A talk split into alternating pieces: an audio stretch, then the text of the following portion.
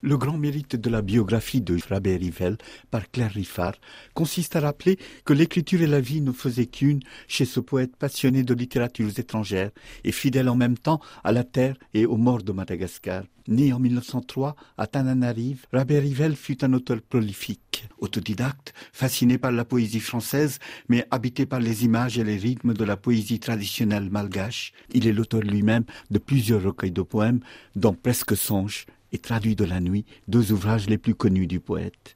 Les deux volumes sont composés de textes écrits simultanément en français et en malgache, dans un va-et-vient incessant entre les deux langues et leurs univers respectifs. Bilingue, l'œuvre de Rabia Rivel est aussi protéiforme. Claire Riffard. Est également un romancier. Il a écrit deux romans historiques, L'interférence et L'Aube rouge, dramaturge.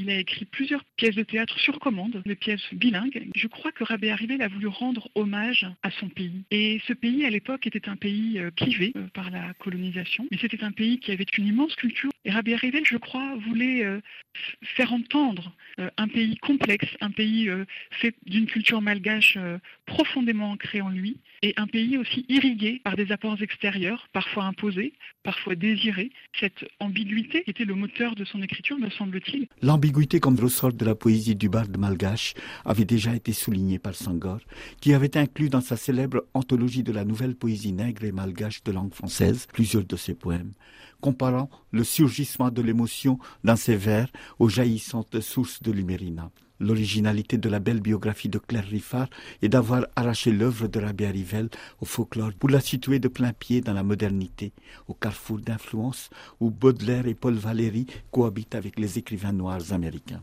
On est ici à milieu de toute démarche identitaire à la négritude. Claire Riffard. La question de la négritude à Madagascar ne se posait pas du tout dans les mêmes termes qu'à Paris en 1935.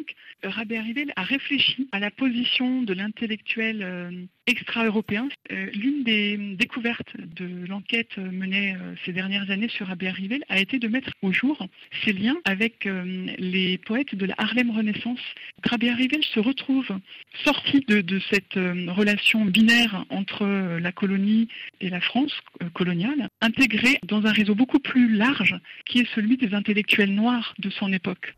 Le cosmopolitisme intellectuel auquel Rabbi Rivel aspirait de tout son cœur contrastait avec le Tananarive colonial où le poète vivait douloureusement son statut de sujet. Rabbi Rivel croyait à la promesse d'assimilation, mais il sera amèrement déçu, se désole Claire Riffard. Rabbi Rivel n'a jamais quitté Madagascar. Il a demandé au gouverneur général Léon Kella de pouvoir euh, accompagner la délégation malgache à l'exposition des arts et techniques de 1937, mais euh, il a essuyé un refus dont on pense qu'il est avec d'autres euh, faits à l'origine euh, de son désespoir profond qui le conduira au suicide. La société hum, coloniale de Tananarive était consciente que la mise en valeur d'un intellectuel de la stature de Rabé Rivel, qui réfléchissait sur sa position d'intellectuel colonisé, représentait un danger et le, le gouverneur général l'avait bien compris. Ce qui explique que le gouverneur préféra envoyer à l'exposition coloniale de Paris des tisserands, des cordonniers, des vanniers, plutôt que des intellectuels critiques.